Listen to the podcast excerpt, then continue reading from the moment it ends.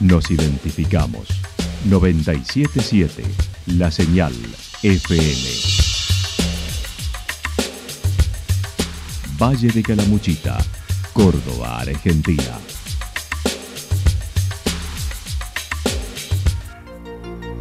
El más completo resumen de las noticias de la región, encontralos todos los días a las 12 y 30, a las 16 y a las 22 horas. Panorama de noticias. Por la 977, la señal FM nos identifica también con las noticias.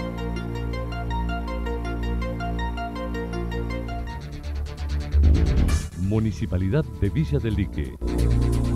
Una forma de vivir. Gestión Ricardo Zurdo Escole.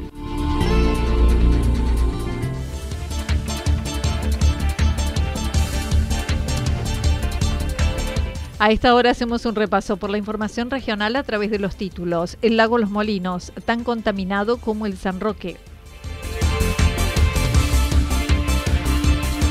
90% de reservas para enero, eventos en marcha y uno suspendido en Santa Rosa.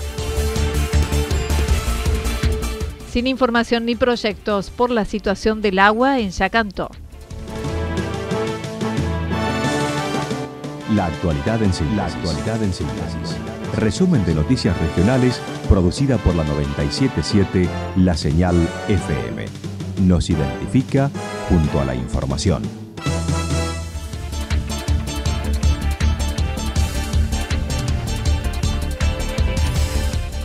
El lago Los Molinos contaminado como el San Roque. El cuidado de los espejos de agua no ha sido prioridad de los gobiernos como situación de San Roque y Los Molinos. Son afirmaciones que vienen sosteniendo ambientalistas de diversos puntos de Córdoba. El doctor Emilio Llosa, sanitarista e investigador de temas ambientales, comentó. Eh, algo tan básico, digamos, como es, la higiene, sino también para, de alguna manera, atractivo turístico y, generación de recursos económicos para todo el, para todo el valle, para toda este, la región está eh, deteriorándose, digamos, de manera eh, realmente vertiginosa, ayudada también por el cambio climático, es cierto, pero eh, principalmente porque no ha sido una prioridad para ningún gobierno, ni local, ni provincial, ni nacional, y esto realmente nos pone en una posición de tener que sacar a la luz cuestiones que por ahí son espinosas, que por ahí duelen y dificultan, digamos, un poco eh, digamos, la, la, propaganda, digamos, respecto de nuestra región y de nuestro recurso turístico, pero que lo tenemos que hacer para poder generar, digamos, la conciencia necesaria para que esto cambie, ¿no? Hace varios meses en aguas del lago San Roque se detectó la presencia del genoma SARS-CoV-2, el causante del coronavirus. Hay gran cantidad excesiva de contaminación fecal el profesional consideró que por ahora podemos afirmar que está presente en el agua porque encontramos su genoma, pero no podemos afirmar ni negar las consecuencias que esto puede ocasionar a la salud de las personas que se bañan en el embalse o beben de su agua sin antes hacer investigaciones profundas que confirmen o descarten todas las hipótesis que surgen a partir de este hallazgo. Señaló las cianobacterias muy por encima de los valores permitidos y el Estado no advierte mediante cartelería, por ejemplo, de los lugares donde hay descargas de arroyos contaminados. O donde en el lago está habiendo eh, afloramientos xenobacterianos tóxicos, con una eh, toxina eh, probadamente dañina para la salud, hepatotóxica, citotóxica, cancerígena, y tendría que poner realmente a avisar, este, tener más, mayor responsabilidad respecto de esto, porque hay muchas familias que nos visitan. Entonces, para resumir, el hallazgo del, genoma del COVID que hice junto al Instituto Virológico de Córdoba en mayo de este año, cuando fue el pico de la segunda ola, eh, perdón, el año pasado sería 2021, eh, es solo un hallazgo, digamos, del genoma, es decir, nos confirma de que el virus está accediendo al agua recreativa, por falta de cloacas claramente, al igual que, lo está, que están accediendo otros virus, eh, que sí son eh, contagiosos como por ejemplo el virus de hepatitis A, que fue encontrado de forma viable junto con el virus de hepatitis G, eh, viable es decir, es decir, con capacidad infectiva en el agua del lago San Roque. La misma situación se replica en los molinos por la falta de cloacas, entre otras causas, y se puede apreciar a simple vista mediante la aparición de manchas verdes que se ven. Recordó además, de ese lago consume el 30% de la población de Córdoba, mientras el 70% del San Roque. Eh, cualquier otro investigador, cualquier otro colega lo puede hacer en otro lugar del mundo y confirmar que eso es así, y eso así de alguna manera va avanzando la ciencia, por lo cual yo puedo asegurarle de que la falta de cloacas en el dique Los Molinos, porque también lo he estudiado eh, no tanto como el San Roque, pero también lo, sigo, eh, ha producido ya afloramientos cianobacterianos que ustedes lo han visto seguramente, la gente que vive en la región, eh, muy grandes, ¿no? Ese, ese jardín que se ve, esas manchas verdes enormes, son afloramientos de cianobacterias, del género Microcistis aeruginosa, que produce una toxina llamada microcistina, que es muy peligrosa. Eso sucede en los molinos, eh, eso por supuesto eh, a través digamos del dique va pasando a los ríos y pasa al canal de los Molinos Córdoba, donde luego potabilizan el agua de, del 30% del sur de la ciudad, eh, del 30% perdón de la ciudad, de la parte sur. Frente a una situación complicada y peligrosa, el doctor Llosa brindó algunas sugerencias. Lo primero, el gobierno debe asumir la situación e informar los niveles de potabilización y manejo de afloramientos, buscando mitigar la contaminación. Eh, y como médico y como investigador tengo que decir la verdad respecto de lo que sucede, por lo cual creo que el primer paso que debe hacer el gobierno es asumir la problemática y comunicarla claramente por parte del ministerio, así como comunican también otras situaciones como el COVID o, otras enfermedades como el dengue. Esto es lo mismo, exactamente, es una situación epidemiológica, es una situación muy complicada en el sentido de que eh, hay gente expuesta a esta, esta toxina de la microcistina cuando hay afloramientos. Eh, también tendrían que, digamos, informar claramente eh, los niveles digamos, de potabilización de agua reales que hay en la ciudad de Córdoba y en otros lugares que no tienen plantas tan complejas como lo puede tener aguas cordobesas.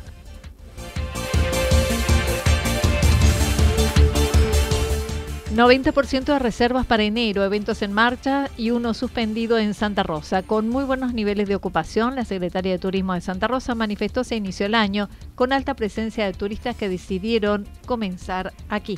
Estamos con muy buenos niveles de ocupación. La realidad es esa. Hemos empezado con, con el pie derecho, como quien dice, con un, eh, muy buenos porcentajes para lo que fue el 31 de diciembre, aún en este contexto que, que es un poco complicado, pero que se han tenido que dar de baja algunas reservas por casos de COVID, pero que se eh, siguieron entrando otras reservas y entonces los números se, fueron manteniendo con el correr de los días y fueron aumentando, lo cual eh, hizo que sean más positivos todavía.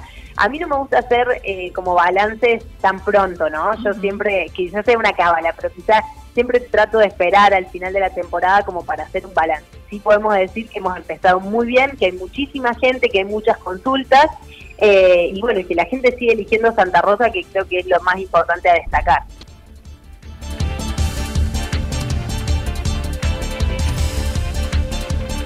Para enero, en tanto, en la Cintia Costa mencionó que los niveles de reservas rondan el 90% para la primera quincena, luego suele ser más alto la ocupación, por lo que llegan sin reservas.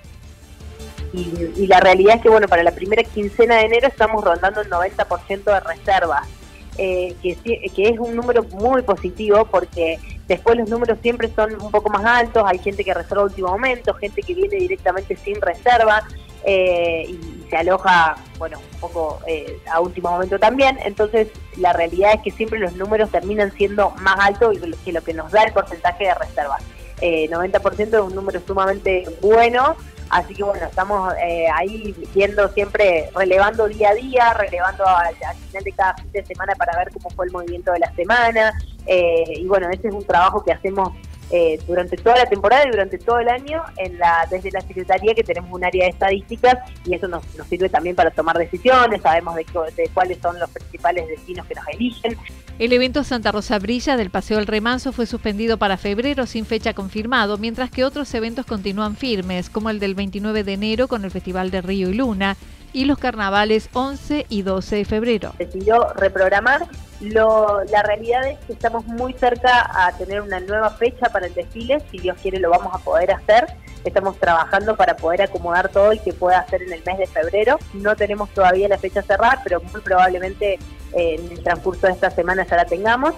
Eh, y bueno, y sí tenemos ya confirmado eh, con los nuevos anuncios de la provincia que están permitidos los, los festivales eh, y los eventos masivos al aire libre, vamos a tener el Festival de Río Luna, como estaba programado, el 29 de enero, si no cambia nada. Eh, va a estar Américo eh, cerrando el festival y van a estar bandas locales también en la previa de, de, bueno, desde que empieza el evento. Y también tenemos confirmados los carnavales del Río, que son el 11 y 12 de febrero, sí, perdón, 11 y 12 de febrero, eh, en donde van a estar tocando los Caligaris, van a estar los Palmeras, van a estar eh, trabajando, eh, participando también las comparsas y purgas locales. Así que bueno, preparándonos también para esos grandes eventos que llevan mucho trabajo y que bueno, nosotros los venimos planificando desde hace bastante tiempo, así que todo indica que se van a poder realizar. Mientras tanto, se iniciaron el lunes actividades al aire libre en distintos puntos de la ciudad. Los lunes yoga, ayer trekking a la cascada, jueves desafío a Guaraiba, en tanto que el próximo lunes inicia la escuela de verano, mañana noches de música en diversos puntos. Ayer hicimos la, el trekking a la Reserva Natural La Cascada con cupo completo. Eh, hicimos, bueno, hoy le dejamos a la gente como libremente para que puedan recorrer algunos circuitos de trekking que no están este año porque la gente los puede recorrer por su cuenta como La Cascada, el Vía Crucis, el Calicanto Jesuita. Mañana nos vamos al desafío Goraiba, que ya tiene cupo completo, así que eh, no, no hay más lugar para la, el trekking de mañana. Eh, y bueno, el lunes vamos comienza la escuelita de verano, comienzan las clases de aquagym en la pileta del camping municipal, que son gratuitas lunes, miércoles y viernes, 15, de 15 a 16 horas. Ayer comenzaron las clases de Aerobox, los juegos para la familia, hubo eh, tejo y juegos para la familia también en el bañerio Puchuqui. Hoy empiezan los payasos en el Paseo de las Higueras. Eh, mañana tenemos música para el alma en la Capilla Vieja. Eh, el viernes y el sábado vamos a tener música en el Paseo Libertad.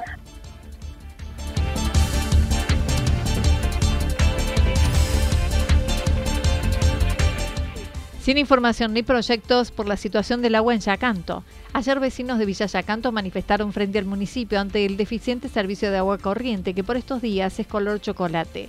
El vecino convocante fue Cristian Sosa, quien manifestó no se logró obtener información sobre lo que proyectan hacer, solo fue un principio de diálogo. El problema no son los hechos, Anita, sino qué hace el que gobierna frente a esos hechos que se repiten en el tiempo qué decisiones toma para enfrentarlos y superarlos, porque ya se sabe que se van a reiterar todos los años. Mira, Anita, eh, yo creo que una de las tareas principales del buen gobernante es prever, planificar, adelantarse a los hechos, preguntarse eh, todos los días qué pasaría si, tener planes de contingencia. El intendente de Musumesi hace casi 20 años que es intendente. No es un improvisado, eh, o perdón, me, me equivoqué, en realidad sí es un improvisado, porque los resultados en la relación al tema del agua están a la vista. Lo que quiero quise decir es que no es un alvenadizo en su función. Citó una publicación de hace ocho años que desde la Oficina de Agua en ese momento solicitaban uso racional ante la situación de dificultades que se observaba. Esa situación ha generado inconvenientes en el ámbito de la salud, del turismo, entre otros. Estamos viendo que se vulnera un derecho humano vital, el agua, es la vida. Se atenta contra la salud pública. Tenemos casos de gastroenteritis por todos lados. Y pone además en jaque la actividad económica más importante que tenemos en el pueblo, que el turismo.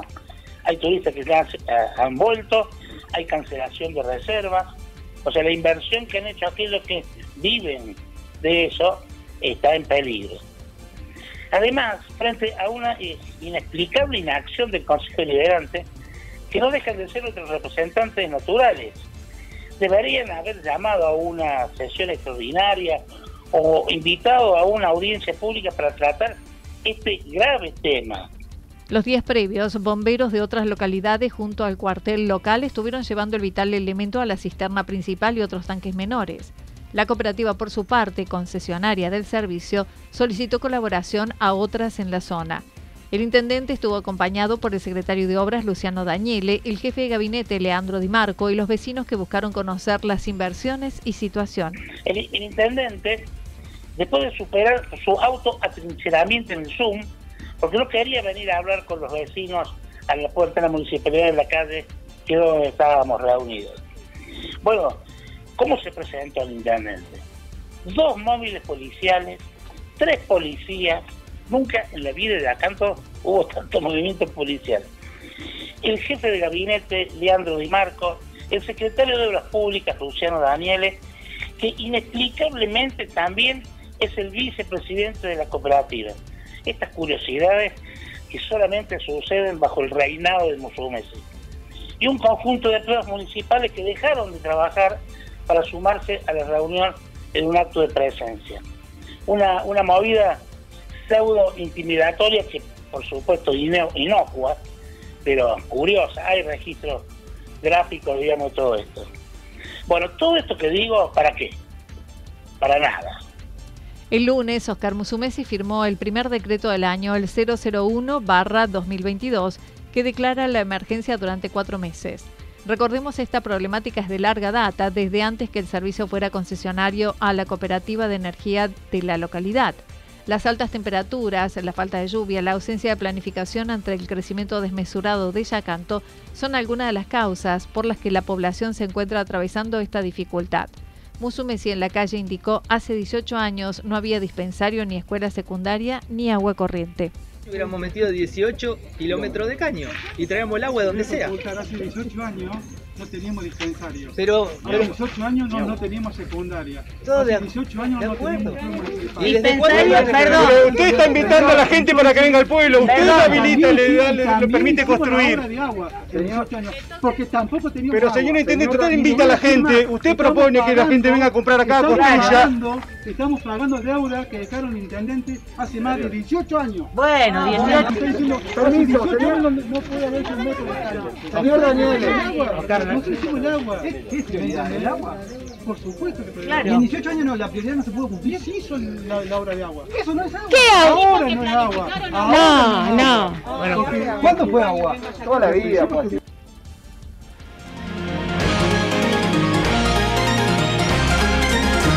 Toda la información regional actualizada día tras día. Usted puede repasarla durante toda la jornada en www.fm977.com.ar. La señal FM nos identifica también en Internet.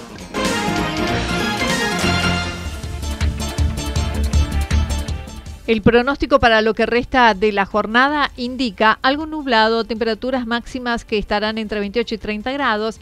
El viento estará soplando al sector noreste entre 13 y 22 kilómetros por hora. Para mañana jueves anticipan parcialmente nublado, temperaturas máximas entre 30 y 32, mínimas entre 16 y 18 grados. El viento soplará de variables direcciones entre 13 y 22 kilómetros y sobre todo a la tarde se intensificará con velocidad de entre 23 y 31 kilómetros por hora. Datos proporcionados por el Servicio Meteorológico Nacional. Municipalidad de Villa del Lique una forma de vivir. Gestión Ricardo Zurdo Escole. Lo que sucedió en cada punto del valle. Resumimos la jornada a través del informativo regional en la 977. 977 La Señal FM.